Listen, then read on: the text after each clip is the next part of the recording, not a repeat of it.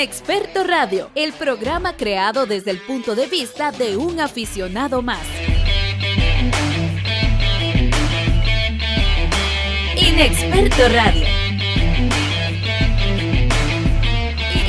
Experto Radio. Ok, saludos amigos, aficionados a los videojuegos, aficionados a todo lo geek, aficionados al contenido del canal del Gamer Inexperto. Les saluda Mike, el Gamer Inexperto, en esta ocasión con un programa más de Inexperto Radio. Listos para llevarles a ustedes este tercer programa, este tercer episodio de Inexperto Radio. Siempre con información, pues con temas importantes, recomendaciones también eh, pues que traemos aquí al programa. Les quiero informar nada más algo antes de iniciar ya con el contenido en general. Que bueno, voy a cambiar un poco el formato. Voy a cambiar un poco el formato de Inexperto Radio. Más que todo por tiempo para editar. Pues que tengo poco. Tiempo para producir. Tengo poco. Entonces vamos a hacerlo pues obviamente siempre pues dando información, eh, tocando temas importantes. Siempre las recomendaciones van a quedar, la música también, pero voy a eliminar algunas cosas que he hecho hasta el momento y agregar otras. Cambiar un poco el formato de Inexperto eh, Radio, eso sí, eh, van a notar pues un cambio en este tercero. Hoy tenemos, pues hablamos de la Comic Con que ya terminó, eh, con invitados, a ver, a ver qué tal nos pareció en este caso la Comic Con Costa Rica 2023. Además también recomendamos, hablamos de cine, recomendaciones de cine y también obviamente muy buena música y más de Inexperto Radio. Sin más que decir, les invito también para que puedan seguirme en las redes sociales, Instagram, TikTok, YouTube, Facebook en general, como el Gamer Inexperto, para que estén ahí informados de todo lo que estoy haciendo, además de el programa eh, este de Inexperto Radio. Hago mucho más contenido para que me sigan en las redes sociales, además también en Twitch. Iniciamos con este tercer programa, Inexperto Radio, siempre desde el punto de vista de un aficionado más. Recordá que podés escuchar y ver nuestro programa en YouTube, Spotify y en las principales plataformas digitales. Además, seguinos como el Gamer Inexperto en todas las redes sociales.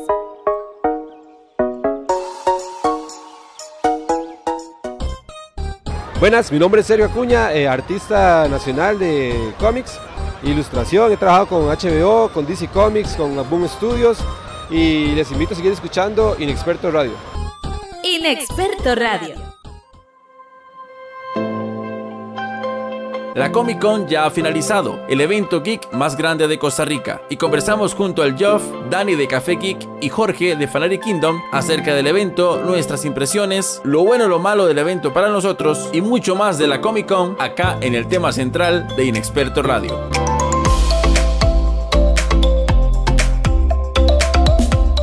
Inexperto Radio. Ok, gente, ahora sí estamos ya en la sección del tema central. Esta, esta sección que obviamente pues me gusta mucho. No traigo aquí como temas de Zelda Tears of the Kingdom, lo que la gente quiere escuchar y demás, porque hay muchos podcasts que hablan de eso. La idea de este tema central aquí en Inexperto Radio es hablar de temas pues diferentes, algo que usted quizás no va a escuchar en ningún otro podcast del mundo o al menos de Costa Rica. Y en este caso pues nuestras impresiones, como ustedes lo ven ahí en el título de la Comic Con Costa Rica 2020. Estamos listos para conversar sobre ese tema y obviamente pues no, no va a ser un monólogo, tengo gente que me va a acompañar para conversar y demás y pasarla bonito. Primeramente, saludo a George Jorge de Ferrari Quinto, saludo a la gente que está por ahí escuchando.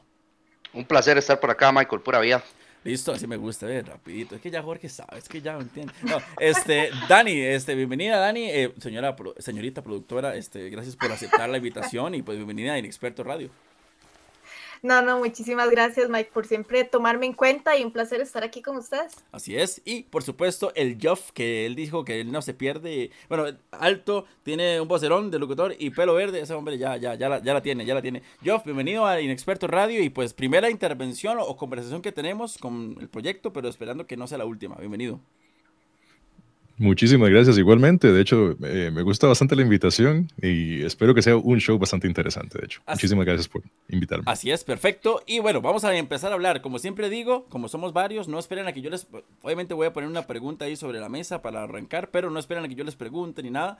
Eso es eh, un formato podcast, aquí hablamos y ustedes tienen que decir algo, lo dicen. La idea es eh, formar una bonita conversación. Se voy a arrancar en este caso, vamos así como, como random y primero las damas. Eh, Dani, y voy a poner por ahí la primera pregunta sobre la mesa. ¿Qué te pareció la Comic Con 2023 tomando como referencia solamente pues un evento, eh, o sea, una, una edición en Costa Rica que fue el año pasado?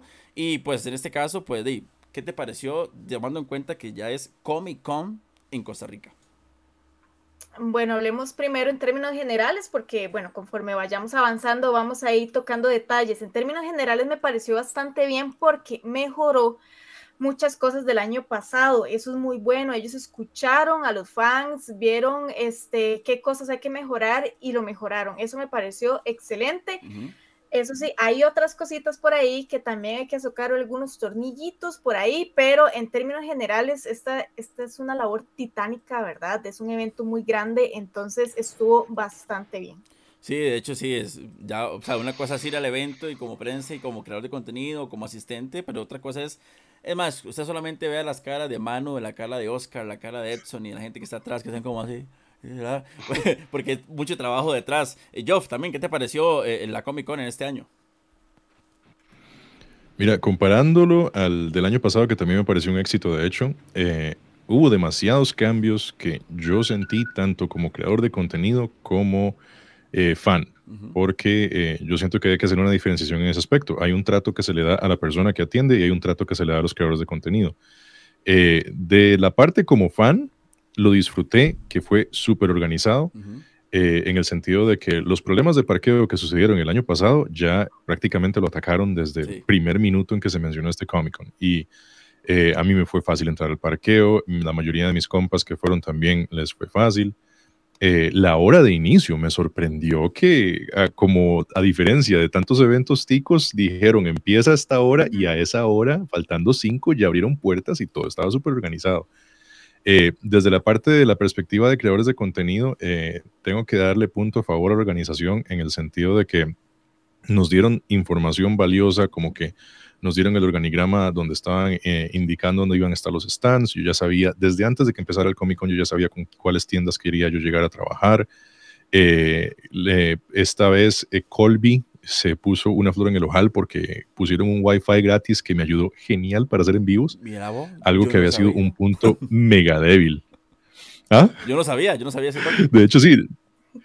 Eh, eh, ah, yo, yo, me di cuenta por otro creador de contenido que, que yo estaba diciendo como, mira, eh, bueno, creo que todos aquí estamos conscientes de, que cuando hay eventos masivos y hay una concentración de muchas personas con celulares, el internet celular falla, simplemente va a fallar. El año pasado, de hecho, falló yo intentaba, incluso.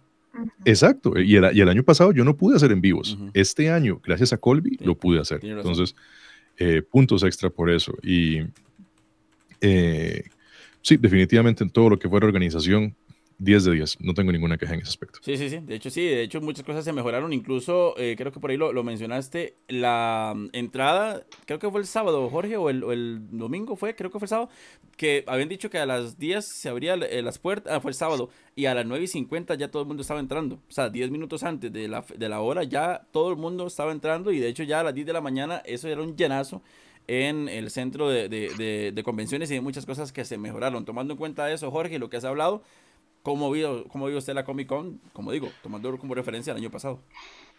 Bueno, primero yo creo que no se puede tomar únicamente como referencia a Comic Con del año pasado, porque sabemos que ellos es la misma producción de, de Connector Day también y se hace en el mismo lugar. Entonces creo que incluso Connector Day eh, también les va llevando a ellos a ir mejorando ciertos puntos. Digamos, una hora que a mí me sorprendió muchísimo fue precisamente eso, que a las 10 y 15 eso estaba repleto de gente. o sea, y a mí me sorprendió, porque yo dije, más sí, se había demasiada fila, pero, pero ¿cómo es posible que ya toda esa gente esté adentro? Y de hecho, Oscar nos, nos dijo que el o sea, rompieron el récord de lo que duraron haciendo que la gente entrara, que en 25 minutos ya no había fila.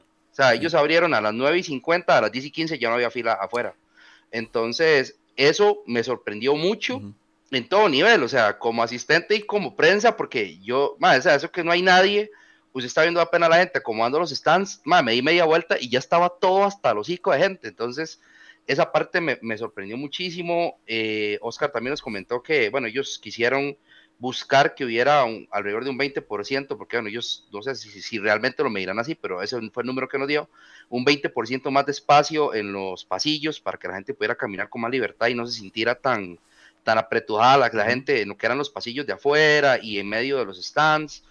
Eh, en general yo siento que sí se, o sea, sí fue mucha la evolución que hubo de un evento a otro. Eh, como asistente, me sentí, es vacilón porque hubo mucha experiencia. De hecho, siento que hubo más experiencia que la Comic Con anterior. Que ahí donde entro la parte Connector Day. O sea, Connector Day le vende más a la gente la experiencia que venga, juegue, de que venga, ¿verdad? Vea, de que venga, experimente, uh la redundancia. Pero Comic Con no. Y esta vez así lo sentí. De hecho, si usted entraba al stand, creo que era eh, de Spider-Man, eh, había como una ciudad, una mini ciudad donde se tomaba fotos y era un poco de lo que eras. Entonces, siento que fue mucho el cambio para bien y poco los puntos en los que uno podría realmente criticar de manera negativa y no es por echarle flores, es que hubo pocos. De hecho, el año pasado yo participé, creo que Dani también, en lo que fue la Comic Con virtual, que ese año no se hizo, ah. lo manejaron diferente, pero me acuerdo que mucha gente se estaba quejando eh, porque estaban afuera, incluso una, dos horas afuera. Eh, y de hecho, el live era para informar a la gente que no fue al evento o que iba a llegar tarde o que iba el domingo en ah. este caso. Y la gente se estaba quejando en los comentarios, en la gran mayoría o el 100% de los comentarios eran, estamos aquí afuera y hace calor y cómo es posible que yo pague el VIP, cómo es posible que yo esto y lo otro y estoy aquí afuera este, llevando calor y, qué es la diferencia. Entonces, mejor no hubiera pagado tanto. La gente se quejó por todo. Y este año es cierto que no pueden eh, quejarse de nada. Y es que la fila la hicieron diferente. El año pasado fue una, una sola hilera, mientras que este año la hicieron como tipo gusanito, por decirlo de alguna manera, y toda quedó, la fila quedaba bajo techo. Entonces eso también fue un super plus porque la gente no, no estuvo Y que aparte que, digamos, la gente que llevaba entradas, eh, o sea, las entradas y todo lo demás eh, con el código QR, primero iban a una sección donde leían el código, les ponían el brazalete y después iban a la fila. Entonces, en la, eh, cuando hubo la apertura, ya era todo el mundo nada más para entrar. O sea, ya todo el mundo se le había dado su brazalete, ya todo el mundo se le había leído la entrada. Eh, entonces, todo eso acortó muchísimo el tiempo que duraba la gente en entrar. También yo siento que vale la pena mencionar que eh, punto a favor fue la fila de los cosplayers, porque el año pasado yo me acuerdo que una de las críticas que habían dado era que habían cosplayers que pagaron su entrada, ¿verdad? Fueron con el, con el cosplay y todo lo demás y que se les prometió que iban a recibir una fotografía, ¿verdad? Cortesía de la entrada exclusiva del cosplay. Este año nadie se quedó sin su fotografía y fue así súper organizado y el nivel de equipo que llevaron, la organización, o sea, todo el, todo el equipo que estaba solo en esa entrada, sí, 10 de 10 también. Sí, sí, y de hecho ahora también tomando en cuenta, bueno, ya la entrada, todo creo que fue muy rápido, incluso hasta 10 minutos antes, la prensa incluso también entró bastante eh, rápido, hemos escuchado que era como a las 9 y creo que ya 8, bueno, sintamos un poco más tarde, pero hubo ahí una situación con los, con los brazaletes que de hecho aquí los que los tengo, yo los guardo todos. Yo en algún momento esto lo voy a vender, señores, y va a ser. por, más, feo que esté, ahí lo tengo porque es un recuerdo muy, muy bonito. eBay 2060. Ahí. Sí, sí, ahí, voy a, a, tenerlos, pero eh, se atrasó un poquito por eso, pero igual entramos a tiempo, pudimos ver igual. Y la prensa tiene como ese privilegio de poder ver el centro de convenciones antes de que se llene. Y todo, todo fue bastante rápido. Realmente vimos mucho orden. Y, eh, también lo vimos eh, cuando conversaba yo así en los pasillos con Oscar. Con, de hecho, Oscar hasta se dio el chance de llevar ahí el domingo, eh, hacer un live afuera y conversar con gente. Entonces, ¿eso qué quiere decir? Que estaba relajado que estaba tranquilo, que sabía que el evento estaba fluyendo bien, no había tantas cosas que correr, porque me recuerdo el año pasado que iban con cajas, que aquí, que allá, que lleve, oh, Dios guarde, usted le se le acercara una entrevista, que estoy ocupado, ¿verdad? Ya no le vi las, las caras, pero bueno, todo fluyó muy bien. Ahora, no sé si ustedes tienen referencias de otros eventos en Costa Rica o de otras Comic Con. Em, bueno, sé que, bueno, Jorge eh, fue a la mole este año. Eh, Dani y Joff, ¿han viajado a algún otro evento grande eh, o Comic Con en el mundo? He estado en un evento similar en Seattle, no era un Comic Con, pero sí, sí, fue una experiencia así como un festival de esos considerablemente, o sea, no recuerdo si fue Seattle o en Texas, pero sí fue por uno, uno, ahí. Pero no fue algo así como, como fan, fue por motivo de trabajo que de pura casualidad estaba yo ahí y fue un evento como ese. y de, hecho, ahora que lo comentas, sí, eso es una experiencia que, que, que yo me quedo como como que e, el tico nunca deja de ser mal agradecido en ese aspecto, porque uno de los comentarios más comunes que habían, tanto en el Comic Con pasado como en el Connector y como en este, es como, es que se llena demasiado y llega a un punto donde uno no puede caminar bien. Y como yo le digo a los compas cuando me salen con eso, ok, usted ha ido a un evento así como Comic Con San Diego, o sea, o algo así por el estilo. O sea, eso es un evento que requiere una logística de un lugar 40 veces más grande que el Centro de Convenciones de Costa Rica. Y inclusive yo, yo lo comento, ok, si, si este lugar se queda pequeño o usted siente que, que queda tan eh, eh, sofocado por la cantidad de gente que llega, ¿en dónde más lo haría? no hay otro lugar en Costa Rica. No, no se me ocurre a mí un lugar bajo techo con aire acondicionado, con buena iluminación, con salidas de emergencia que pudiera albergar 15 mil personas a la vez. Eso lo hemos hablado mucho para que Dani pueda responder la pregunta que hice, pero eso lo hemos, lo hemos hablado mucho Jorge y la gente con la que vamos a los eventos de que ya más bien se le está quedando pequeño el centro de convención. O sea, 11.500 metros cuadrados se les ha quedado ya pequeño para el evento. Y no hay otro lugar donde se pueda hacer el evento que quepa más gente, que sea el aire acondicionado, que sea la estructura, que sea el lugar, que sea los lujos, que sea... Hasta los baños son hermosos en ese eh, lugar. Entonces cuesta mucho, este, ya no hay otro lugar. O sea, ya no hay otro lugar ya se les quedó pequeño. Voy, voy con la pregunta que iba a hacer, pero Dani, ¿tenés referencia a otro evento en otro país? No, de bueno, solamente Connector de que yo creo que es como, es de los mismos organizadores, es como a una escala menor, pero es un evento parecido. Pero ahora que decís eso, eh, de incluso el parqueo, o sea, ellos tienen, tenían el, parqueo eh, satelital, que era otro parqueo aparte del centro de convenciones, y de emergencia tenían un segundo parqueo satelital, o sea, es demasiada la cantidad de gente, entonces yo me quedo pensando, sí, de que si el, el parqueo del centro de convenciones no tiene capacidad para albergar tantísima gente, ¿qué vamos a hacer? bueno, sí, es que cabe resaltar que en el primer cómic, de hecho no, en el primer Connector Day que hubo, que fue el primer evento en el centro de convenciones, todavía los parqueos de la parte de atrás no estaban habilitados en ese momento. Para el primer Comic Con los estaban terminando de hacer y para este ya estaban. Entonces, primero que ya en el centro había, o sea, a este año ya había más espacio. Y segundo, que ellos tienen un convenio con la gente del Double Tree, que si el parqueo de ahí se llena, entonces los mandan para el Double Tree. Pero, pero todo eso fue precisamente porque hubo un desmadre en el primer Comic Con, porque se quedaron sin espacios y entonces tuvieron que habilitar para el domingo el parqueo del Double Tree, porque yo, yo creo que es que esta gente no se imaginó que iban a tener el pegue que tuvieron. Eh, y pensaban que el centro era lo suficientemente grande. Seguro dijeron, más, sí, sí va a venir gente, pero ¿y cuáles reventaron esa vaina? Y es que ya la Comic Con, o sea, es, ya no es un evento, es el evento en Costa Rica. Mm, o sea, ya, ya, ya realmente esperamos cada año y yo creo que el, Comic Con es, es, el evento, es el evento que uno espera al año. Sí, hay otros eventos que se hacen en Costa Rica, otras organizaciones, el mismo Connector Day, eh, que es un evento grande y yo creo que este año igual va, va a explotar un montón, pero la Comic Con es el evento por ser Comic Con, lo que me lleva a la pregunta. Por eso les pregunté si tiene referencia, porque cuesta mucho responder esta pregunta si no se tiene referencia a otros eventos, pero se siente como Comic Con realmente, porque yo lo que tengo referencia, yo en lo personal, eh, yo hablaba con Oscar, con Manu, y me, me, comentaban, este año Manu Quiroz, que es el producer manager del evento, viajó a 9, 10, 12 Comic Cons. Eh, Oscar fue como a 5, 6, 7. Edson fue como a 3. O sea, ellos viajan a otros países para ir a otros Comic Con, para eh, em, empaparse de todo lo que se hace, retroalimentarse, contactos y demás. emular la experiencia. Exactamente, y traerlo aquí a Costa Rica. Entonces, por eso es que son tan, tan, tan grandes. Pero lo que digo es, ¿se siente como una Comic Con eh, o no? Tomando en cuenta, pues, por eso decía, las referencias que tenemos o pues de otros eventos también que se ha hecho en Costa Rica. Voy con Jorge, quizás que ha ido a, muy reciente fue a la, mole, pero se siente, se siente realmente que esto es Comic Con.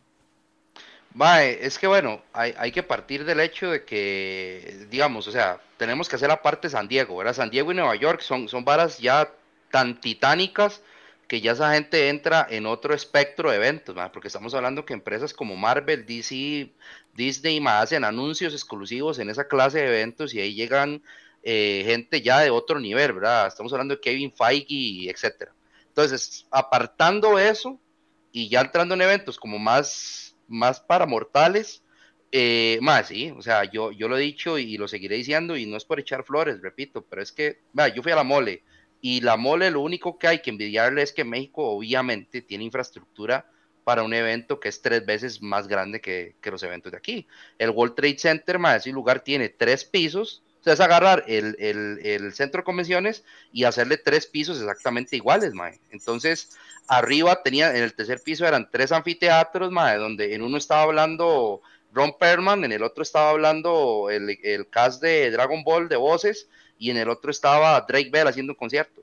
¿Me entiende? Entonces, Eso era el tercer piso. En el segundo piso estaban los artistas gráficos y en el primer piso estaba, dime, todo, ya stands, tiendas, patrocinadores. Eh, había un, un, stand de Genshin Impact, que era una casa del juego, emulada ahí, era una vara gigantesca, pero repito, es que ellos tienen infraestructura, aquí no la hay. Pero yo estoy seguro que si aquí hubiese infraestructura, esta gente no tendría nada que envidiarle, porque el evento aquí es chusísimo. Y, y usted ve la manera en la que hace los stands, como acomodan todo, es muy parecido. De hecho, a mí me hizo gracia. Y usted le podría preguntar a Rodolfo, que Rodolfo me hizo el mismo comentario. Rodolfo me dijo, madre, no lo siente como súper parecido a la bola. Y yo, va, de verdad que sí. Y Eva me dijo, madre, de hecho se siente como muy parecido. Y sí tengo que hacer un comentario para rescatar algo en específico. Los cosplays en Costa Rica o el cosplayer se pule más aquí para ir a una convención que lo que se pulen en México. Y no es por echarle eh, de basura a la gente de México, jamás, porque igual lo hacen con todo el amor del mundo. Pero quizás es porque hay gente que viaja horas, ¿verdad? Porque México es gigantesco para poder llegar ahí. Aquí la ventaja es que Costa Rica, ser pequeño, no tenés que viajar tanto. Entonces la facilidad quizás es un poquito más, pero no hay comparación, mae. Los cosplayers aquí son un nivel más elevado que lo que yo vi. Estoy hablando nada más los asistentes, ¿verdad? No invitados ni nada de eso asistentes como cosplayers, aquí son muy nivel comparado a lo que vimos en México, que fueron balas más sencillas. Joff, Dani, ¿se siente como una, una Comic Con? Yo tengo mi respuesta, eh, eh, claramente, pero ¿qué opinan ustedes?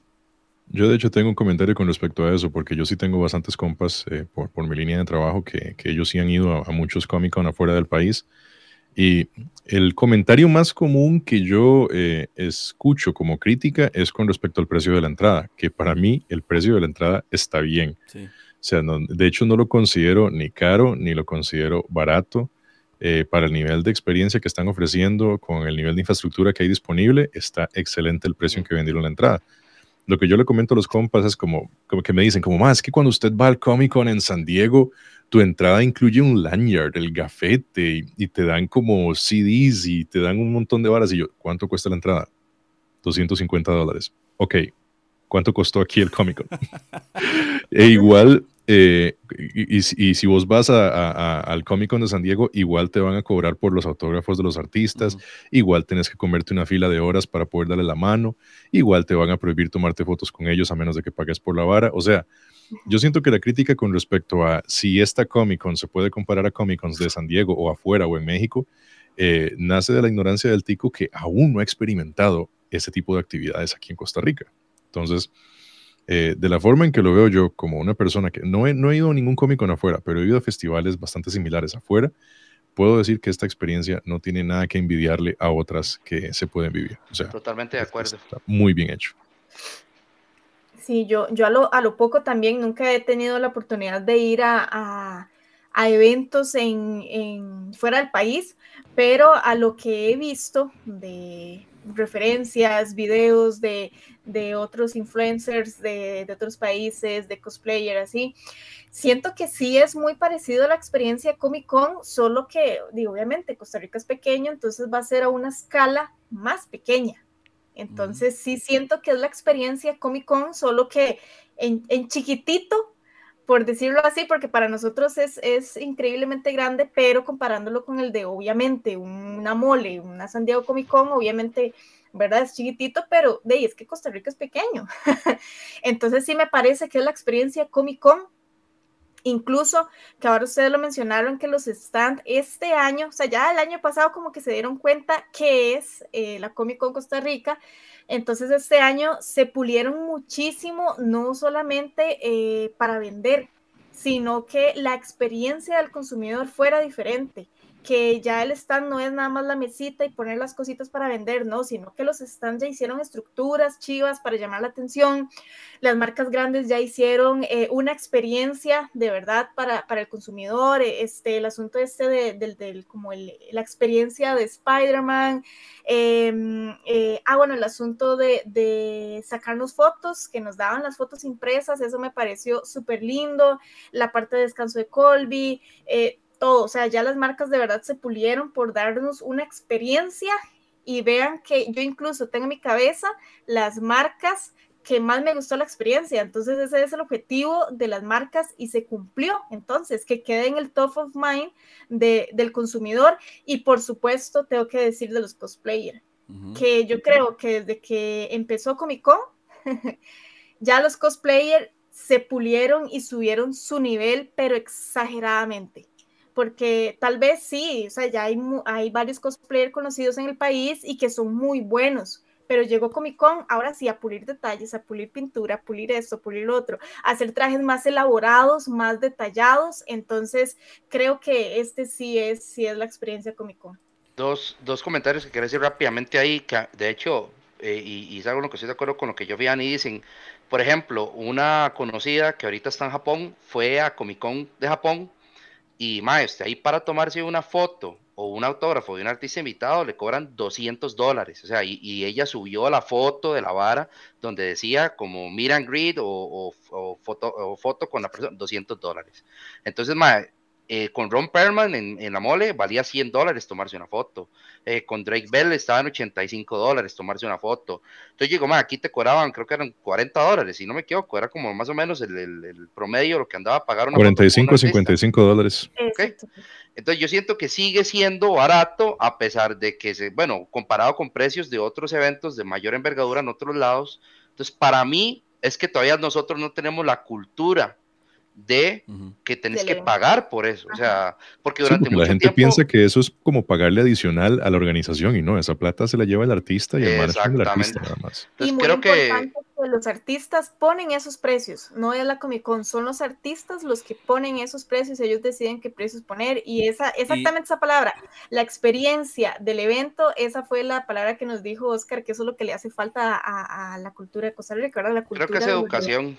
Y que ellos, y que también ellos se acoplan mucho al, al, país donde van, o a la zona, o la región donde van, porque lo que cobran en Estados Unidos, o en México, o otros países, no es lo que cobran aquí. Más bien aquí baja mucho lo que cobran, porque se mide mucho la economía del país y la cultura misma. Y, y, otra cosa también fue el que, y eso sí, yo lo agradezco muchísimo, que no sabía y me di cuenta, creo que fue, de hecho fue por Dani que me di cuenta, de que uno podía llegar a hablar con ellos y saludarlos aunque usted no pagara nada. O sea, yo, yo no sabía eso, o sea, yo, yo no lo sabía hasta que ya llegué a la fila y fue como que pude hablar con Luferriño y lo saludé y toda la vara, y, y yo decía, qué chido, o sea, yo no sabía y en la Comic Con pasada eso no se pudo hacer. Eh, yo, yo logré tener un saludo del maestro de Spartacus, eh, ¿cómo era que se llamaba? El de Crixus. Manu Bennett. Manu Bennett, ajá, que yo le saqué, saqué un saludo para Gamer Experto pero fue porque los más de staff estaban descuidados y le logré pegar el descuido a esa gente y le saqué el saludo. Pero Sin miedo al éxito, papá. Exacto, pero sí estaba como muy... Este, Oscar, está viendo, Oscar está viendo esto, Jorge, y dice que, dice que no lo vas a hacer. Da igual, eso también depende de los invitados. O sea, los invitados muchas veces se saltaron como la fila o se salieron de su espacio para regalarle fotos a, a los niños o así, que, o sea, sin pagar, pero eso es decisión de los invitados. no, John Lee Davis anduvo por todo el evento saludando el domingo, el primer el domingo o el sábado el, de la Comic Con pasada, sí. Entonces, sábado, sí. En este Taring Cosplay el Taring Cosplay estuvo regalando prints autografiados, así, ya, ya, ya. Y ni siquiera fue como el domingo a la última hora, ¿no? Desde el sábado ya estaba regalándole ahí a, a gente. Entonces, esa parte, eso por parte de la organización, que le dieran acceso a la gente, ok, no puedes pagar, bueno, que sea saludarlo. O sea, eso se agradece muchísimo y fue un, fue un detallazo para mí. Eh, ahora, eh, a ver, pongamos un poco más, un poco más críticos, quizás, críticos como fans, no me refiero a críticos de... Porque aquí hay que hacer un balance, porque yo no puedo decir, ok, yo haría esto, esto y esto, porque yo no soy organizador de eventos, porque no, no soy organizador de eventos. Entonces no puedo decir, es que eso está mal, no, yo no puedo tampoco tener una verdad absoluta, decir eso está mal, eso está bien y punto, no. Pero críticos como fans, ¿ustedes qué le quitarían o agregarían a la Comic Con del siguiente año? Que, digamos, de esta, eh, sí, eh, eh, alumno este, Jeff, ya te voy a dar el, el, paso. Pero sí, ¿qué, ¿qué, le pondrían o qué le quitarían a ustedes que dice, ma, esto no, como fans, repito, como fans, porque hay gente ma, que brinca, es que, ¿qué están hablando ustedes? Que no, no, por eso digo, yo no soy organizador de evento. Como fan, ¿qué me gustaría a mí poner o quitar en el siguiente Comic Con, Jeff? Mira, yo lo primero que haría, y Oscar, si estás viendo esto, mira, a mí me gustaría que la gente que no está acostumbrada a este tipo de eventos tengan acceso como a alguna especie de serie de episodios que estén explicando en qué consiste la experiencia. Porque como acaba de decir el caballero, o sea, usted puede llegar, darle la mano a Luferiño, saludarlo, decirle como, mae, yo vi todos sus programas cuando yo tenía cinco años, algo así por el estilo, y, y, todo buena nota, y eso viene incluido con la entrada. Eh, de la misma manera, explicar como, por ejemplo, que esto es lo que vos puedes hacer. Puedes ir a este stand, puedes experimentar con videojuegos, puedes conocer este tipo de artistas detrás del cómic. O sea, eh, a mí me dolió demasiado que porque por falla de organización yo no pude entrevistar a la parte de los artistas del cómic porque ya cuando era la hora en que yo tenía chance estaban repletos de personas y había gente que no sabía ni, ni quiénes eran ellos y no porque fueran malos artistas, sino que aquí en Costa Rica tal vez esa cultura es de un nicho muy concentrado aún. Entonces, hay gente que no sabe quién es un Sergio Acuña, hay gente que no sabe quién es Dan Mora. Entonces, siento yo que un poquito, un poquito más de como de, de, showcasing ese tipo de talento hubiera hecho una, una experiencia bastante diferente o que la gente explote muchísimo más su entrada. Y como crítica al evento como tal, eh, y, no agarro, o sea, a mí, a mí siempre que me gusta decir una crítica, me gusta aportar una solución al asunto, pero eh, en este caso no, no, no, sé cómo solucionarlo, pero el salón principal donde estaban haciendo charlas, eh, yo estuve en el panel de Alondra Hidalgo, ¿verdad? Porque yo también hago doblaje, y en el momento en que ella estaba en la presentación, había mucha competencia entre el audio del salón, o sea, de la tarima principal, y el audio que estaba atrás, donde estaban haciendo mm, concursos y demás. Entonces, exacto, eh, eh, me imaginé al pobre sonidista haciendo competencia ahí para no arruinar el concurso que estaban haciendo atrás y tampoco faltar el respeto a la presentadora que estaba en la tarima. Pero siento yo que esa es, esa es, la única experiencia pseudo negativa, porque hasta entiendo que es imposible manejarlo en ese aspecto, eh, que experimenté. Ese sería como el, el, único, único cambio, porque yo siento que la gente que interpretó que la entrada estaba cara es porque simplemente no está educada en el valor detrás de la entrada y lo que podía experimentar en el evento. Eso es muy bueno. De hecho, sí, me parece muy bueno eso porque muchos incluso van a la Comic Con, a veces ni siquiera saben qué es Comic Con, qué es Connect Today, qué es Funko Fest, por ejemplo, no saben y simplemente hay un evento, voy. No saben el formato, lo que dice Jeff, y quizás es bueno como educar en ese sentido para saber qué evento es, qué tan grande es, qué tan importante es, qué se puede hacer y qué no. Ahora, quizás también no se menciona tan abiertamente de que, porque cuando yo entrevisté a Manu para Inexperto Radio, el programa pasado, de hecho, eh, él, comentó eso, que la gente puede acercarse y además también, pues los, los, eh, ya están los invitados si quieren o no, díganle una foto, saludarlo o firmarle sin cobrarle nada, ya están ellos.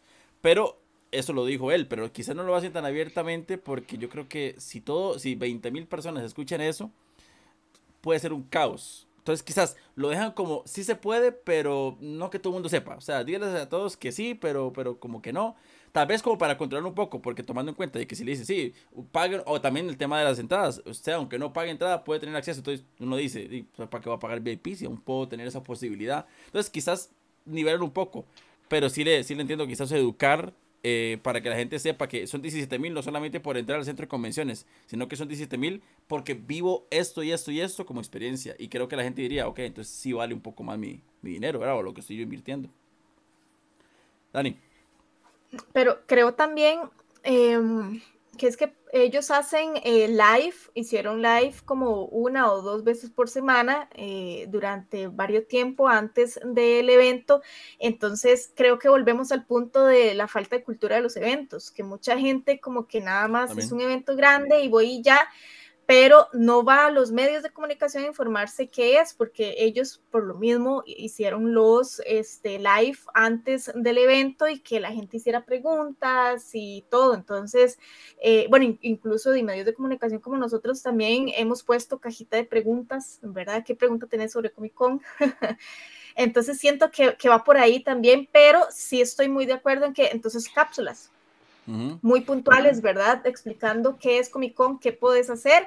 Eh, entonces sí, sí, me, me, parece muy chiva eso. Y perdona que atraviese el caballo, como decimos acá, pero Dani acaba de tocar algo súper importante. Para este evento, los medios masivos de comunicación quedaron debiendo. Yo solo vi un artículo decente de CR hoy y uno de La Nación, y como en la recta final, como faltando tres Sí, días, fue como los jueves. medios pequeños, como los que están aquí en este momento que estoy viendo, son los que se han encargado masivamente de mandar información por redes sociales. Entonces, también. siento yo que ahí también eh, hubo un fallo por la parte de los medios de comunicación masivos.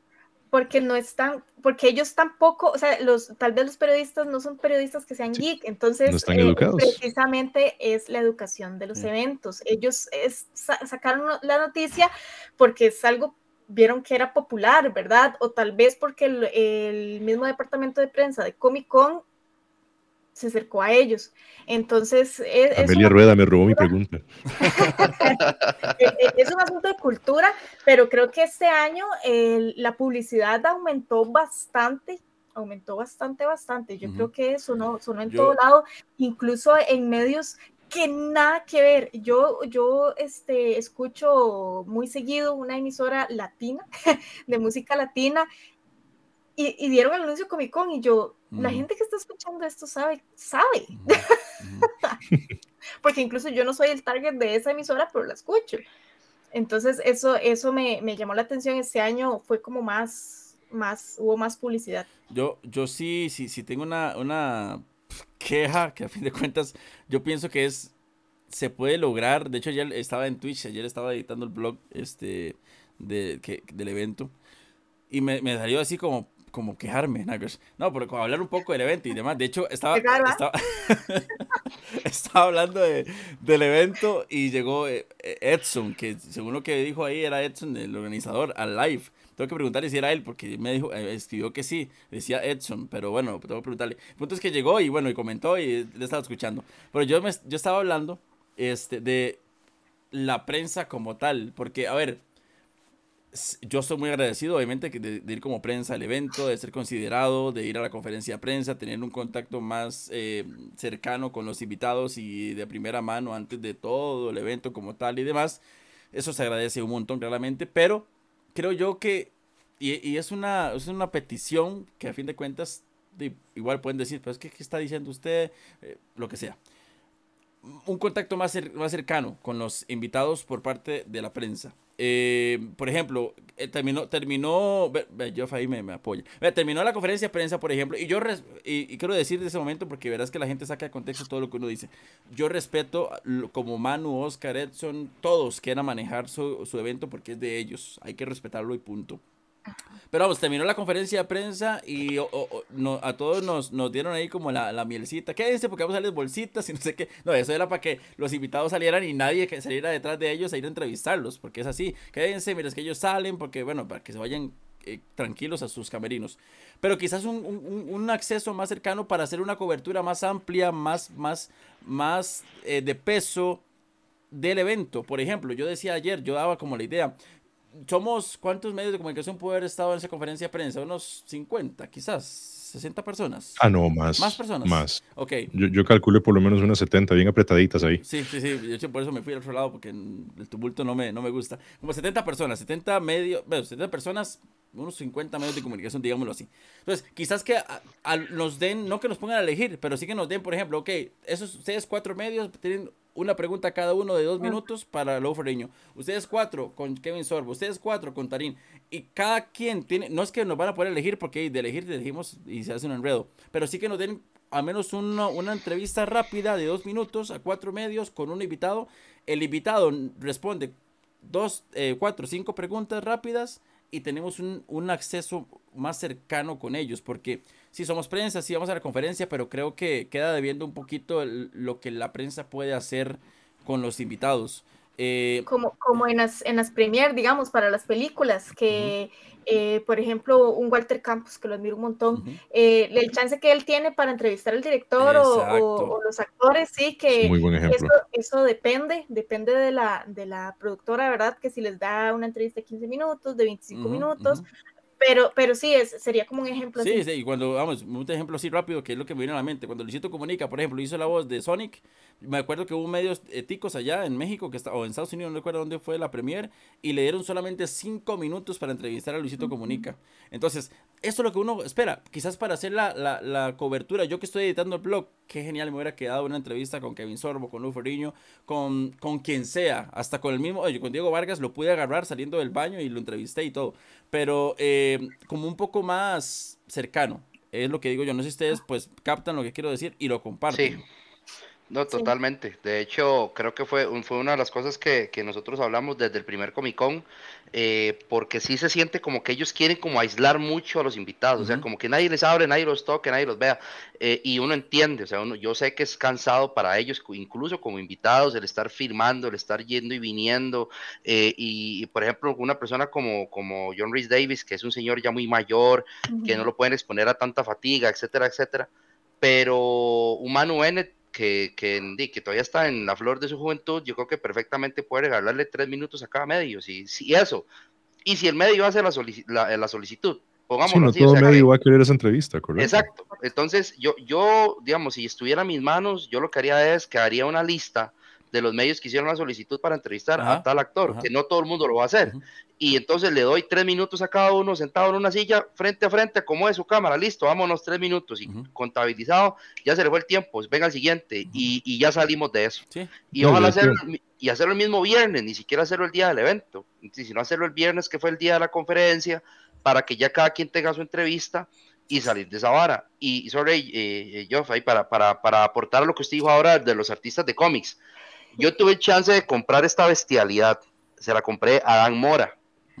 esto, es una, esto es un Deluxe Edition de Gogo Power Rangers que ese ma tenía ahí guardado. Ma. La gente no sabe que usted puede conseguir este tipo de cosas ahí. O sea, no tiene ni idea. Y vea que a mí me pasó lo que usted dijo, que ahí estaba, eh, aquí se ven los nombres, ahí estaba Cat Lobo, y yo no sabía que estaba ahí. Vea que está el nombre. Yo no sabía que estaba ahí. O sea, yo, yo tengo la firma con Dan, no tengo la firma con Cat sea, así como el más idiota, no me fijé que ella estaba tres estanzas al lado izquierdo de Dan Mora. Yo tengo foto con Kat. Imagínate, O sea, y a mí, y, de hecho, cuando vine, creo que fue eh, eh, Maco el que me dijo, como, Mae, y esa hora usted también se lo firmó Cat Lobo. Y yo, ¿cuál Cat Lobo? y quedé como el más imbécil, pero yo digo, porque falta información, o sea, no no, no te informan que, puedes conseguir artículos coleccionables, que, ellos andan vendiendo cómics que no, que no vas a poder conseguir en cualquier otro lado. De hecho, el mismo Marco a mí me dijo, Mae, compré esa vara porque ya está descontinuado, ya Boom Studios no lo vende y en otro lugar se lo puede conseguir hasta en 300 dólares y Amora me lo vendió en 30 mil colones. No sé. ¿Me entienden? Entonces, son varas que yo digo, si hubieran cápsulas informativas, como lo dijimos ahora, que tal vez usted le dijeran, tan solo que acérquese a los artistas de cómics, puedes conseguir artículos invaluables o artículos que no vas a Lo valioso que va a ser un print firmado de Dan Mora de aquí a 20, 30 años, bicho. es algo que la gente no sabe. Y yo tengo que decirlo, yo conocí a Dan Mora por un Free Comic Book Day que fui con el, con el gamer y ahí, más o menos entendí quién era ese Mae, porque yo no tengo cultura de cómics, no voy a rajar de algo que no tengo, pero de este Mae, ahí empezamos a hacer como una amistad con él y, nos hemos llevado muy bien, y entonces, y yo amo Power Rangers, entonces a partir de ahí me hice fiebre de esta vara, pero yo, Mae, yo no sabía quién era Raúl Angulo, yo no sabía quién era Sergio Acuña, yo no, yo no sabía quién era Carlos, o sea, y si a mí nadie me dice, para mí son un reguero más que están vendiendo prints ahí en el evento que se aprovecharon o pagaron un stand y están ahí. Entonces creo que es también falta de información, definitivamente. Si pudiera agregar a lo que comentó Michael con respecto a las entrevistas también, porque, ma, te voy a dar una exclusiva, ¿ok? Porque aún no he terminado de editar ese video que voy a publicar. esta semana he tenido entrevistas y han sido puras exclusivas, así que dale, pa. que yo, yo pasé por una experiencia muy, muy linda eh, en este Comic Con, que yo le tuve que dar la mano a Oscar así casi a punto que se me salieran las lágrimas. Bueno, no sé si ustedes saben, pero yo soy autista, entonces a, mí se me, se me incomoda mucho estar en el mundo exterior rodeado de gente y todo lo demás. Mi novia es la que siempre me ayuda con eso. Pero eh, mi meta cuando yo voy a cubrir eventos es pulsear entrevistas. Eso genuinamente a mí me gusta. Y gracias al Connector Day, el primer, el primer Connector Day que pasó, bueno, no, el último del año pasado, eh, yo pude entrevistar a David Sobolov. Este cuadro que se ve aquí atrás es mi cuadro autografiado de David Sobolov y yo tuve la oportunidad de hacer una entrevista ahí mismo porque no había fila en ese momento. La entrevista duró menos de cinco minutos y ese video ya va por casi 250 mil vistas en mi canal en TikTok. Entonces, eh, yo, yo tenía la, la, meta de entrevistar tanto a Lou Ferrigno como a Amy Allen, como a Kevin Sorbo, aunque me cae mal. Y Eh, cuando yo intenté hacer la entrevista de Lu Ferriño, me dijeron, ah, es que tienes que registrarte como prensa. Y yo, pero hay gente que está registrada como prensa y tampoco le dieron una oportunidad. Y yo entiendo el por qué, yo entiendo el por qué, pero el, el punto que acaban de dar es, es, bastante válido, como que hicieran una depuración de creadores de contenido y como, este más bueno para entrevistas, vamos a darle una, un segmento con dos minutos. Más, yo con dos minutos hago magia. Sí, sí. Y la experiencia bonita que tuve con Luferriño fue que yo pagué por mi autógrafo, porque Luferriño, no sé si ustedes saben, él es una persona con capacidad auditiva, o sea, él su historia de vida es impresionante. Él fue víctima de bullying, él, tiene el problema del habla, ¿verdad? Que, que, se desarrolló por, por causa de su sordera. Y para mí siempre ha sido como una figura que, que logró transformar su, su, discapacidad en un superpoder. Y eh, cuando yo me iba a acercar a pedir el autógrafo, yo iba con mi micrófono, mi cámara, mi novia era detrás mío, era como disimuladamente, como para contarle yo al hombre, como, ma, usted es una figura que ha cambiado mi vida demasiado y que me ayudó a estar a donde estoy aquí. Pero también es que eh, yo sigo a, a, Stephanie Carvajal, o Estefanía, no me acuerdo el nombre, sé que sale como Tef Carvajal, la que era la intérprete del ESCO eh, del antiguo gobierno. Ajá. Ella también es creadora de contenido, tiene, eh, tiene bastantes canales, tanto en Instagram como en TikTok, donde hace contenido. Y ella es la fundadora de Inglesco. Y eh, yo vi hace unos videos atrás de que están pulseando hacer una serie de becas para personas con problemas de audición que puedan recibir clases de lengua de, lengua de señas TICA eh, de, de, manera gratuita. Y yo pensé, ¿será que Luferriño me da la oportunidad de regalarme un autógrafo para poder subastarlo y poder conseguir fondos para, para Inlesco? Y con el nervio del mundo, porque apenas me vieron con la cámara fue como, guarde eso. Y yo, ah, ok. Y, y, guardo yo la cámara, pero me quedo el micrófono, guarde eso. Y yo, ah, ok. Y le digo yo a mi novia, saque el celular y todo lo demás y guarde. Madre, la regañaron sin piedad cuando, cuando, cuando vieron que yo me acerqué con la vara. Y literalmente yo llegué, le di la mano a, a Lu, madre, tuve la oportunidad de explicarle como, mira, te pagué por este autógrafo, pero te agradecería demasiado esta, esta fundación que está trabajando con gente que estamos pulsando becas. Me gustaría yo regalarles un autógrafo que, que pudieran ellos subastar. Y Lu Ferriño me dijo inmediatamente como, absolutamente que sí, pero necesito que me lo apruebe el manager. Y viene este mae gorilón, ¿verdad? Todo tatuado y el mae como, ¿qué pasó? Y yo, mira, pasa esto y esto y esto y esto. Y literalmente atrasé la fila. O sea, yo, esta interacción fue como dos minutos más de lo que una persona que pagó por un autógrafo recibiría. Uh -huh. Y por dicha, la, el, el, manager terminó siendo un amor de persona y el mae es como, ok, ¿cómo se llama la fundación? ¿Qué es lo que andan buscando? Basta, basta con el autógrafo, es que no tenemos un póster grande. ¿Estás seguro que quedas con un print ahí? Yo como, mae, demo de viaje y la foto que yo tengo publicado con Lu Ferriño es donde está la foto sostenida como para Inglesco Foundation, Lu Ferriño. Entonces, eh, se logró mi cometido y siento yo que hubiera sido una experiencia maravillosa haber tenido un, un segmento de dos, tres minutos para que personas que como Lu Ferriño, que también crecieron sin un diagnóstico, con problemas con una discapacidad, hubiera terminado siendo una experiencia motivacional bastante linda. Entonces, nuevamente, Oscar, si estás viendo esto, no, para próximo año, si hay segmentos de entrevista. Ahí, y, y, ahí, y, ahí, queda, y yo creo que quizás ya para, para ir cerrando, bueno, la historia está, está genial, más que es algo benéfico, eh, también, o sea, una, una ayuda en, en, en, bueno, y Dani que está metido en, en, eventos benéficos, también ella, ella sabe lo importante que es esto. Y, y, es de verdad, sería algo muy bueno que se le pueda dar ese, ese contacto. Que bueno, pueden decir, ah, pero el gamer con 2.000 seguidores está pidiendo mucho. Yo sé que hay gente que tiene 20 mil, 30 mil, 50 mil, 100 mil seguidores eh, más que yo, pero es algo que uno dice, puedo yo con eso, con, con esa apertura un poco más cercanía de la prensa, mi cobertura puede ser mejor. Y si yo la hago mejor, y si yo y muchos como yo lo hacen mejor, crece la cobertura en Costa Rica, los, hay más creadores de contenido en Costa Rica, se hace más bulla en Costa Rica y creo que se llega más. Para, para muestra un botón y algo rápido.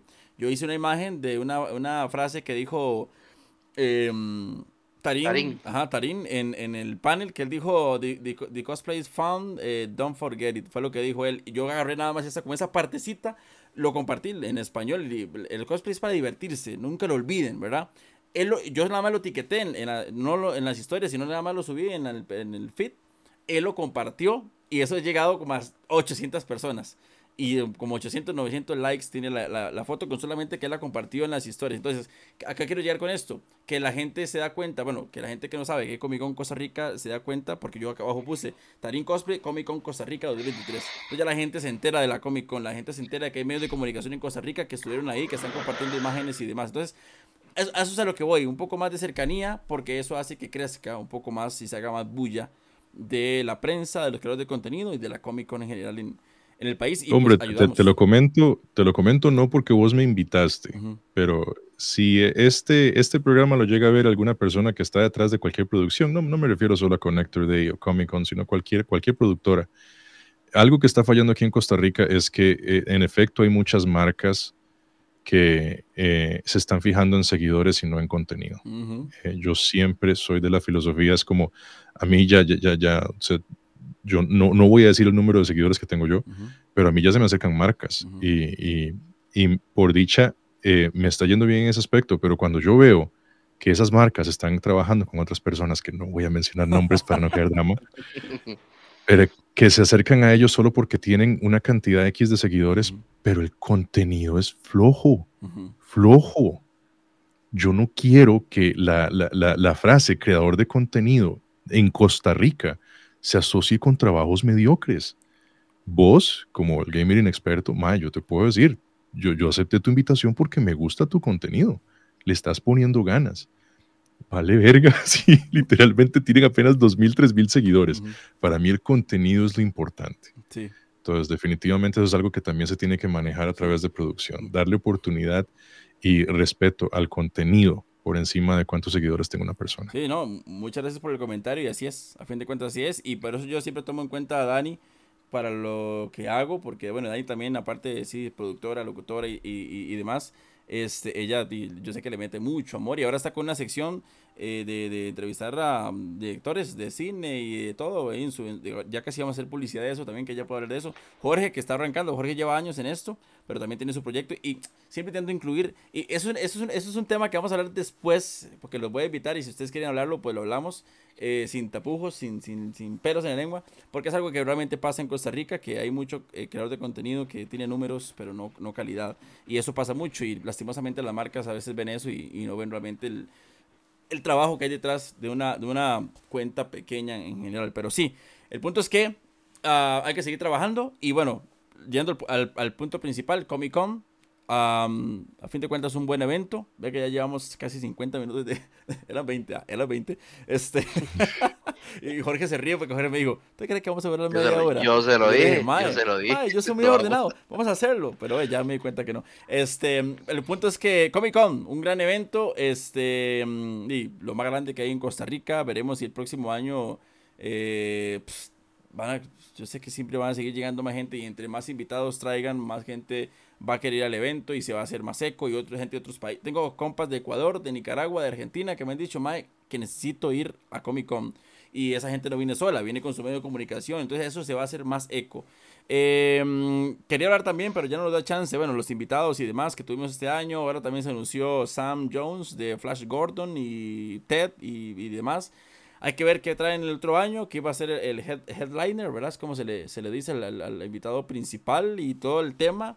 Em, que van a traer. El punto es que un gran evento. Yo quería hablar con tres medios de comunicación que estuvimos ahí ambos días, incluso eh, conferencia, prensa y demás. Para finalizar, Dani, y bueno, los tres, empezando con Dani, luego Joffy y luego Jorge, rápidamente, redes sociales, ¿dónde encontramos sus proyectos? Bueno, nada más para ir, para agregar, si, si Manu o Oscar está viendo esto, que traigan gente que tenga que ver con la parte de música del mundo geek porque si están trayendo de, de, todo un poco, falta de la parte musical. Que bueno, bueno, y para invitarlos entonces para que me sigan en Café Geek, por ahí pueden encontrar noticias y también videos de qué ver antes, de qué hay que saber antes de una película, de una serie o también por ahí datos curiosos que estamos sacando también con teletica.com Y, este, y ahorita estamos con el programa Breaking the Ice, que estamos entrevistando a gente de eh, la industria del cine, de, de, igual de cómics. Entonces, para que por ahí se informen en Café Geek, los programas son cada 15 días, entonces por ahí, por ahí estamos. Perfecto, eh, Dani, sigan ahí a Café Geek. Eh, verá, verá que vos, Dani, paréntesis rápido, tuviste que iniciar el proyecto otra vez, el, Instagram, hace poco. Sí, bueno, eh, como no, pero ya como hace un año, ah, como hace más de un año fue que me pasó eso, sí. Este, pero sí lo he recuperado todo, ahí, va. Sí, sí, ahí vamos, ahí vamos. Perfecto. Joff. Bueno, en mi caso, la mayoría de mis canales están con mi nombre. Ya puede aparecerse como Joffrey Arburola. Eh, Joffrey es Jeffrey, pero escrito de manera británica, no pregunten por qué. en Instagram aparezco como el Jeff, como E-L-G-E-0-F-F. Igual así aparezco en TikTok, que es mi canal principal. Y como comentario adicional, espero verlos a todos en el Connector Day, ¿verdad? Ahí que nos veamos cara a cara. Ahí esperamos estar en el Connector Day 9 y 10 de septiembre. Jorgillo. Eh, bueno, el proyecto, o nos pueden encontrar como Fanari Kingdom, eh, somos un proyecto hermano del Gamer Experto, así nació esta idea, eh, hicimos como una sociedad y a, mí como no me gustaba la basura que Michael hacía, entonces prefería ser yo la mía, no me tira, no, no, más. Este, yo, yo le agradezco mucho a Michael porque ha sido el que más me ha apoyado con este asunto y fue precisamente porque eh, creí que podía hacer algo propio, me, había muchas cosas de muchos creadores o de, páginas, de lo mismo que hablamos, ¿verdad? Que, que no tenía la, la, calidad que yo estaba buscando y pues decidí montar algo propio y nos ha ido muy bien, gracias a Dios, eh, una empresa como, como The Roadtech y ellos nos han apoyado muchísimo, nos dieron el pase de prensa a nosotros y todo el asunto, entonces es algo que yo agradezco en el alma. Eh, entonces sí, aparecemos en Fanary Kingdom en este momento en Instagram y Facebook, espero muy pronto ya activar Twitch y, TikTok. En eso estamos, estamos trabajando ahí para, para, para, llegar a todas las plataformas que se pueda. Pero sí quería hacer el, comentario que tenemos un montón de cracks aquí, de verdad, tanto Geoff como Dani. Eh, Dani, que la conocí en, Ciudad de Héroes y, sé que ella este, le pone un montón, no solamente de manera, eh, o sea, como en su proyecto profesional, sino de manera altruista para, para eventos benéficos. Ella le pone muchísimo. Entonces, para que también sigan el Café Geek, de verdad que se siente que usted está tomando un café, porque la conversación, las conversaciones son muy chivas, son muy refrescantes. Estuve ahí cuando eh, trajeron a este señor de el que produjo la canción de Power Rangers, no me acuerdo el nombre, pero la entrevista estuvo muy chiva, fue traducida en español eh, simultáneo, entonces eh, el idioma no fue problema, el gamer, que los videos que este man hace, pues mucha gente los conoce y si no, vayan a verlo, y el Job, que sí es una luminaria completa, ya todos lo sabemos, y, ahí en la conferencia de prensa esa voz de trueno no se pierde, eh, pero sí, más bien gracias Michael por el espacio. Listo, no lo agradecerles a los tres nuevamente, a toda la gente que ha escuchado el eh, tema el día de hoy de Inexperto Radio, agradecerles en Spotify, Apple Podcast, Google Podcast, en YouTube. Eh, gracias por estar escuchando y pues no, muy agradecido. Eh, seguimos con más del programa que este ya ya va, ya todo el, el, tiempo que tiene que ver el programa duró duró el tema, pero bueno. Edición especial. edición especial, ahí está. Pero no, a fin de cuentas, este, pues todo quedó bastante bonito y hablamos de la Comic Con. Agradecerles a los tres. Y pues seguimos con más de Inexperto Radio, ya llegando a la parte final del programa. Seguimos con más. Inexperto Radio. Buenas, buenas, mi nombre es Josué Chinchilla, soy un ilustrador de cómics costarricense, creador de La Sangre de los Reyes y quería mandarles un saludo e invitarlos a seguir escuchando Inexperto Radio. Inexperto Radio.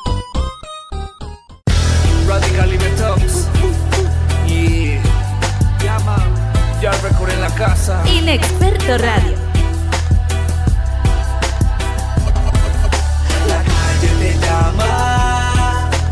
y no sabes si vas a volver. Toma y le clama a Dios para que hoy tú vuelvas con la historia de tantas que hay en la calle, de una madre que ama a su hijo aunque él le falle. Aunque ella clama a Dios para que no desmaye, porque la calle está caliente y ese es el detalle. Pero él solo cree en su opinión, anda confiado porque siempre anda un cañón. En la esquina esperando su misión, le llevan la droga y ahí empieza la acción. Está en la venta, dinero y fama es lo que intenta, pero más tarde él se da cuenta que el otro bando está que de un informante fue a contarle que el que venda en esa esquina lo revientan. Habla con su jefe Esto es una guerra de plazas. Pide unos secuaces y planea su casa. Dice que llore otra madre y no la mía. Esto es real, así nació esta melodía. que se llama y no sabes si vas a volver. Toma y le clama a Dios para que hoy tú vuelvas con él. Te llama y no sabes si vas a volver. Toma y le clama a Dios para que hoy tú vuelvas con él. Son casi las 4 de la madrugada, quiere celebrar una guardada. Su madre se levanta muy preocupada y le repite, vuelve a la cama. Ella le suplica, entra a casa porque presente que algo malo pasa. Él da la vuelta y se va como si nada y su madre queda preocupada. Su moto y lleva un pistolón. Presume por si necesita acción. Pasan las horas y sube la tensión. Lo que no sabes que es el centro de atracción. Balas que vienen y van. Cuerpos caen en el pavimento.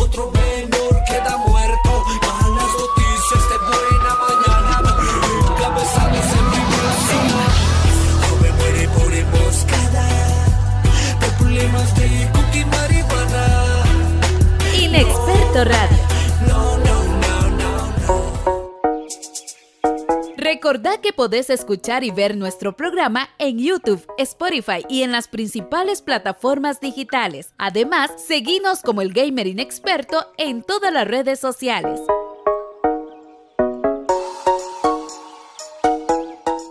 Inexperto Radio. Mucho por ver, leer y muchísimo por jugar. Por eso te traemos recomendados.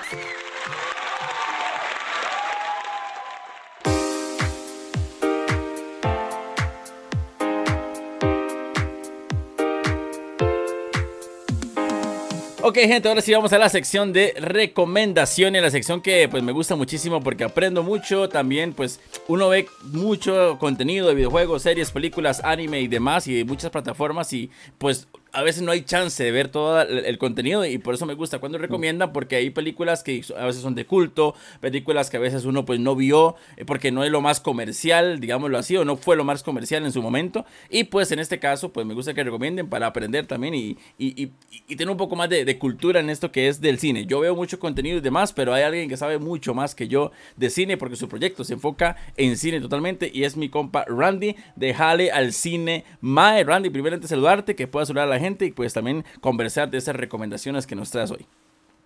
Gamer, mae, muchísimas gracias por el espacio, mae, muchísimas gracias a todas las personas que nos están viendo. Eh, hoy les traigo tres películas que ojalá les guste un montón. Mucha variedad. Vengo con tres plataformas ahí, una para Amazon Prime, una Ujú. para Netflix, una para eh, HBO Max. Y yo sé que ahorita la economía no nos está dando para pagar todas, mae. Entonces, por lo menos ahí van a tener una para cada uno. Ojalá que les guste un montón y como lo digo, muchísimas gracias, mae, por el espacio. Así es, así es. Este, Randy, bueno, empezamos a hablar de una vez de las películas que traes el día de hoy como recomendación, porque, bueno, hay mucho que hablar. En este caso, arranquemos con la primera, que es una película que yo tengo que decir que no he visto y por eso quiero que la recomiendes para que me expliques bastante de lo que trata y es Matando Cabos. Recomiéndenos esa movie, a ver. Matando Cabos, más en Amazon Prime. Más una película mexicana del año 2004, más antes de que empiecen así como, ay, mexicano. Mae, es una película que no parece que es hecha ya y no lo digo en un mal, o sea, en un mal sentido, es que ahorita las películas mexicanas se enfocan mucho en la comedia romántica y películas muy vacías, ¿verdad? Muy, muy, eh, caparazones, toscos, Sí, es sí. completamente películas que nada que ver. Pero esta película es hecha por gente muy apasionada del cine, que gente que, que, que quería un proyecto diferente, de hecho que también cansados de, los mismos proyectos de siempre, y se aventuran a hacer una película que evoca y tiene muchas similitudes con películas como las de Guy Ritchie o incluso Tarantino, más así, o sea, así la pongo. Es una película que dura 99 minutos, es de situaciones en donde dos maes les pasa una noche completamente increíble, o sea, todas las situaciones que le pasan, desde secuestros, problemas con drogas, eh, mae, un montón de cosas, no quiero hacer mucho spoiler. Es actuada por Tony Dalton, Tony Dalton la está pegando ahorita en Hollywood, el mae fue el que hizo de Lalo Salamanca, si no me equivoco, en, Ajá, en, en eh, en Bad, no. Better Call- eh, no, eh, sí, no, pero en Better Call Saul, creo que era más bien en, en el spin-off, sí. Ok. Eh, Lalo Salamanca. mae, y sí, mae, buenísimo ese huevón. También salió ahora en Marvel este, como el, el padrastro de Kate Bishop, el más espadachín. Ah, ok, ok, ahí. tenés razón, tenés razón, ya, ya caí. Eh, ese mae, este, ese es Tony Dalton. eh, mae, esa fue la película que lo lanzó al mae. Eh, él la también produjo, o sea, creo que le puso incluso plata. Otro mae también es Christoph Rasinski, sale en esa película, que es un youtuber, eh, bueno, ya es mae roco que sabe demasiado de cine. A mí me encanta mucho el canal, de una vez se los recomiendo a todos. Eh, Pedro Almendari Jr., bueno, en fin, hay muchos actores buenos en esa película. Es una película que para nada les va a evocar las comedias que ahorita se hacen y que creo que les puede sorprender un montón más, porque es una película súper entretenida y como les dije, 90 minutos, 99 minutos a lo mucho dura esa película, o sea, no, no dura mucho y va a ser una película súper, súper genial que les va a gustar un montón. Y también tomando en cuenta que, bueno, 99 minutos son aproximadamente unos hora, hora y media, hora 40. Eh, no, es, no es una película larga, realmente, a, lo que estamos pues, ya acostumbrados últimamente, que son películas de dos horas, dos horas y media, que usted va al cine y va a ver eh, eh, John Wick. John Wick, ¿cuánto duró? Como tres horas, pero creo que duró John Wick, ¿verdad? Como, como tres horas y dos horas y media era volando manazos y balazos. Eso es John Wick. Pero bueno, en este caso, con, con Matando Cabos, es una película pues corta en la plataforma de Amazon Prime, que también poco a poco la plataforma va tomando mucho, mucho peso. Y yo creo que Netflix, aunque sigue siendo, creo yo, la más, la mejor plataforma, más que todo, no por calidad, sino por cantidad. Hay plataformas como Amazon Prime, que bueno, son películas viejas, pero tienen en este caso a- a- eh, eh, esta película dentro de su eh, de la lista de películas y eso también es bueno porque no siempre que sea algo actual es bueno sino también que tenga clásicos como este que la gente también puede disfrutar verdad No, y yo, yo, yo he visto que Amazon Prime eh, está creciendo bastante, ¿verdad? No solo en los proyectos propios, y tienen harina para meterle a los proyectos. obvio, eh, obvio. Es otra cosa. Y, y ahorita están comprando bastantes licencias como de películas bastante buenas, entonces es una plataforma que vale la pena echarle un ojo y hay bastantes cosillas interesantes. así es bueno pasamos de Amazon Prime ahora a HBO Max que bueno ya pronto dejará de llamarse HBO Max y se, se llamará solamente Max este qué buen nombre qué, qué original este y pues también HBO Max que yo que tengo que decir para que recomiendes esta, esta película que vas a recomendar, pero para mí es la mejor plataforma que existe. Porque todo lo que también. sacan es calidad, o sea, como que le meten un amor a las, sus producciones y por eso pues ha, ha tomado, ha tomado mucho, mucho peso. Y la película siguiente que vas a recomendar es Jerry Maguire. Jerry Maguire, año 94, Tom Cruise. Esta es una cuyolada. Esta es una película como para legal. eh, eh, Y se los digo de una vez a los más que están esperando una película de Tom Cruise, a los Top Gun, mae, no van, no van a Ahí ver no, eso. Sí, no. sí van a ver, sí van a ver una cuyolada porque es una película romántica, es un drama romántico eh, en donde Tom Cruise es un, eh, un agente de un jugador de fútbol americano y la está viendo horrible. Más, pero es una película donde uno empatiza demasiado con el personaje porque uno empatiza con las situaciones de triunfos, los problemas que le suceden, todo ese tipo de cosas, más que tal vez uno mismo ha vivido más. Y Tom Cruise hace un papelazo en esa película como Jerry Maguire, eh, sale René Zellweger, eh, Cuba Gooding Jr. sale en esa película, esa es la de Show Me the Money, de Show Me the Money, Mae, y ese Mae eh, gana el Oscar a Mejor Actor Secundario por esa película, una película bastante, muy, tengo que decir, es muy, muy buena, a mí no me gustan las comedias románticas ni nada así, pero esto es un drama, en realidad es un drama romántico, Mae, es, es muy, muy, muy buena, sí es como más como para, si te gusta mucho así como el cine, con buena producción, bien actuado, o di que la vayas a ver con la Huila, porque es una película, o sea, que, que, que sí, que termina... a toda- Ah, sí, sí, es una, es una de esas películas que terminan, bueno, ya usted sabe. Bueno, ahí, pues, o- ojalá, ojalá que sea así, para la gente que lo vaya a ver. Y ya, la- ya mucha gente está yéndole, ya no es, vamos a ver Netflix, ahora es, vamos a ver HBO Max, Jerry Maguire, Tom Cruise, tú y yo, tú sabes. De hecho, el director es Cameron Crowe. Cameron Crowe eh, también hizo Vanilla Sky. ¿Viste Vanilla Sky? También de, sí. de- de Tom Cruise. Es de, de Cameron Crowe también. De hecho, aquí viendo el trailer, este se ve, pero el, el cast bastante joven y un Tom Cruise también bastante, bastante joven. Ese, ese tipazo que seguro se robaba los corazones de, de todas las, las, las chicas en Ah, su sí, tiempo. sí. Actualmente también, pero pues en este caso Tom Cruise cuando era joven también. Y en este caso la película de Jerry Maguire en HBO Max. Más o menos cuánto dura la, la, la, la película, lo dijiste, ¿no sabes? Ah, la pucha, no, mae, yo creo que como, a- ayer me la tiré, ayer o antier me la volví Ah, a tirar, ok. mae, como, como casi dos horas. Aquí estoy viendo do- dos horas veinte, dice que dura. A ver, ve. Ahí está. De hecho se llama Jerry Maguire Sedu- Seducción y Desafío. Ahí se las dejo nada más. Eh, Ese es el título latino, ¿verdad? Usted sabe que siempre le tienen que agregar ahí como, como un poco de picante. Sí, sí, sí. Pero bueno, ahí está. Una recomendación de Amazon Prime, otra recomendación de HBO Max. Y ahora vamos a la plataforma de, de, de, de- todos, que yo creo que es... sí Le pregunto, bueno, vamos a Netflix. En este caso, ¿usted cree que Netflix, sí, como pregunta rápida, tiene el catálogo más grande de todas las plataformas? Mae, podrá tenerlo, pero yo no pago Netflix, mae. Yo, mae, ya tengo bastante tiempillo de que Netflix lo dejé de pagar, mae, porque siento que la, el precio con la- los productos que me estaba dando, no, mae, no iban, no iban de la mano.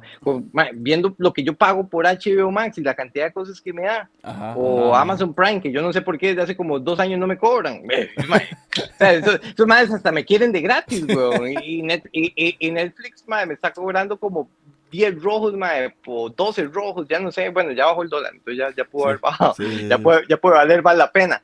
Pero, mae, verás que tengo bastante tiempo de no, ah, ahí sí tengo que decir y hacer un poco de trampa, tengo IPTV, Ajá. entonces ahí me llegan todo el contenido de Netflix. To- Entonces, Tengo que decir que yo un día fui a la casa de, de Randy, este, y me enseñó la plataforma que tiene este hombre ya, ya con eso, ya tiene una pantallota, tiene un sillón, tiene luces, tiene TV, este hombre lo tiene todo, señores, lo tiene todo.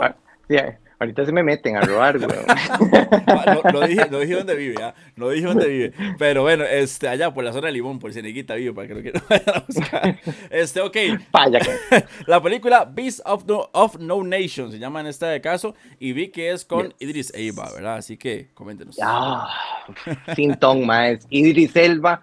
Eh, es la primera película de Netflix, es la primera película de, de- de- como estudio Netflix que ellos dicen, tomen, financiamos esta película, tiene el sello de Netflix, es nuestra película, esa es la primera película que hizo Netflix, es del 2015, es dirigida por eh, Kari o Gary, no me acuerdo cómo se llama, Fukunaga, este, que es el director de la última de James Bond, es el director de True Detective, o sea, es más súper conocidísimo, es el, es el que dirige esta película.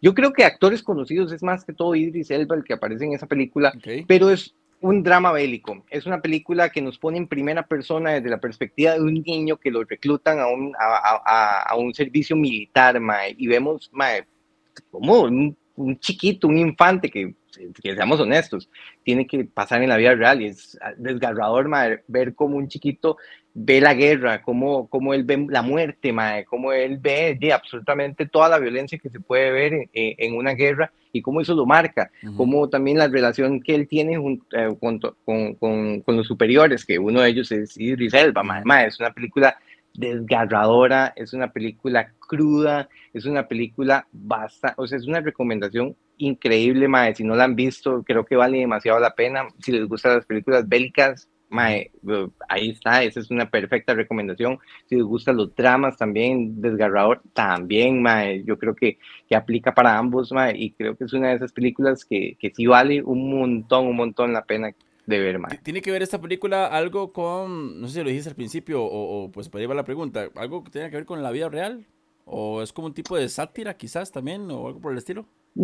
Eh, No, no creo que la vida es real. De hecho, diga- la película eh, tiene, o sea, la atmósfera, todo el ambiente es en un país africano y nunca dicen el nombre. O sea, es como, como fantasma, o sea, puede ser cualquiera en realidad. Ajá. Uno lo puede, lo puede, lo, eh, lo puede ligar con cualquier país eh, africano. ma. Entonces, creo que eh, Sí, porque- no, no, no, no, no es basado en hechos reales. Porque- O al menos no me acuerdo haber visto la leyenda. Ajá, porque, Porque eso siempre. lo, pregunto porque muchas veces pues también es un tipo de crítica, ¿verdad? A la sociedad, ¿verdad? O por eso digo que es como un sat- una sátira o algo por el estilo, porque a veces también utilizan ese tipo de producciones como para hablar, decir, hablarle a Juan para que entienda a Pedro, ¿verdad? Como para tirarle un poco a todo lo que pasa, pero bueno, en este caso me comentas que al menos no dice que es una película pues basada en la vida real o algo por el estilo, pero, pero bueno, ahí queda como el misterio también No. quizás.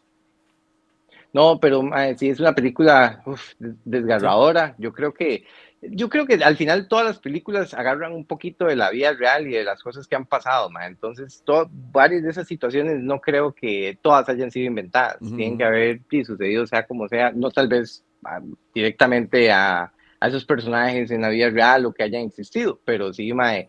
Sí, siento que, mae, que son situaciones que mae, deben de pasar y es muy feo, mae, es muy, muy feo. ¿Lloraste con esa película? ¿O sí, solamente Pues- sí te tocó bastante el corazón? Pues no, toca, toca. Es que es como, eh, no me hizo llorar. De hecho, ya le voy a dar una rápida para que sí se pongan a mariquear todo el mundo. De ahí, de ahí en Netflix. Pero no me hizo llorar, pero sí puedo decirle, mae, que lo deja, lo- le hace sentir feo Sí, a uno. sí, sí. Lo hace con uno como concientizarse un poco sobre la situación que puede vivir X gente o se, se, se- ¿cómo se dice eso? Se, se, se, mm, a ver, entiende mucho la situación del niño en este caso.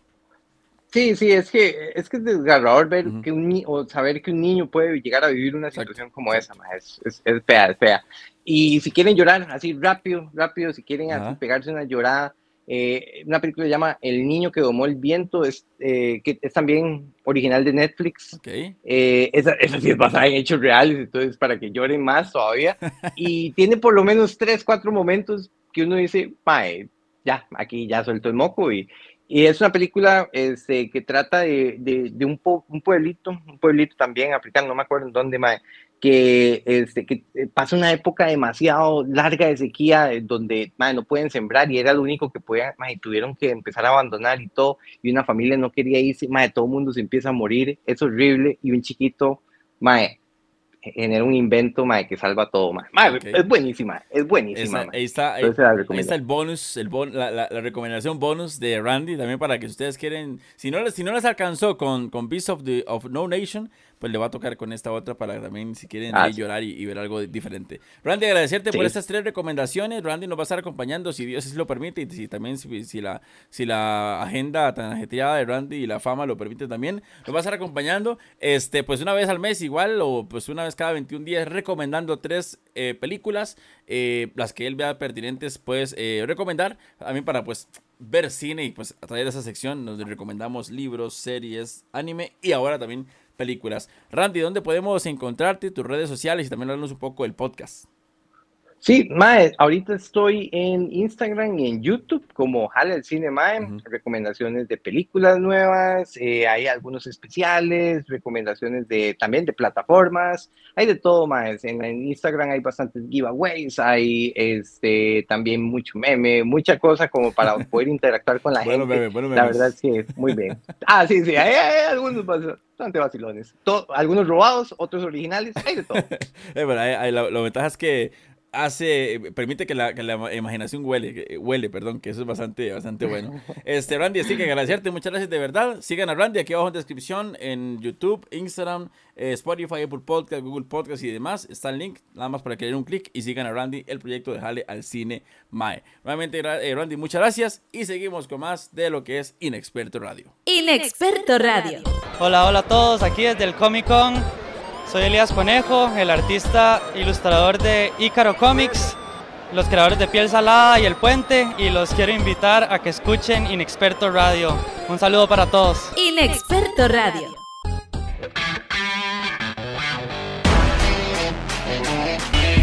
Y pues bueno amigos, hemos llegado al final de Inexperto Radio, este tercer programa en el cual hemos hablado de la Comic Con, además también de recomendaciones de cine, hemos tenido buena música y pues de más contenido acá en el programa. Les invito para que sigan mis redes sociales en Twitch, en YouTube, Instagram, TikTok, Facebook, entre otras. Síganos por ahí para que se enteren de todo lo que estamos haciendo, principalmente en Instagram y también en lo que es eh, Twitch, que estamos jugando ahí.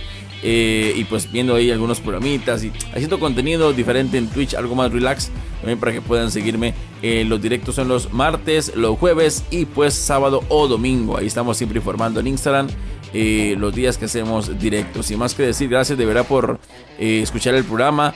Ya sé que lo está escuchando en Spotify, Google Podcast, Apple Podcast o también en YouTube.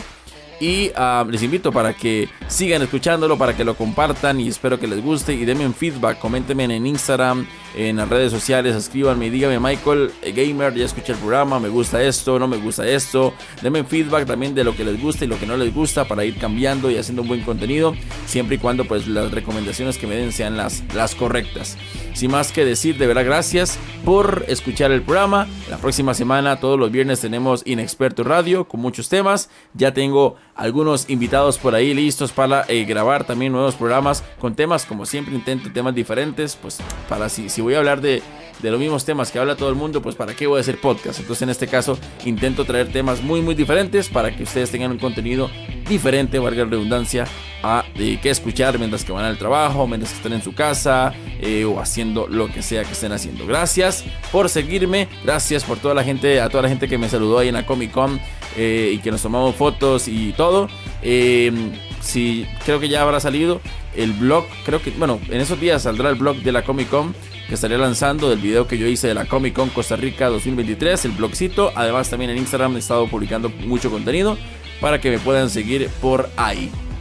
Gracias y como siempre digo, sigo haciendo contenido desde el punto de vista de un aficionado más, gamer inexperto off. Nos vemos.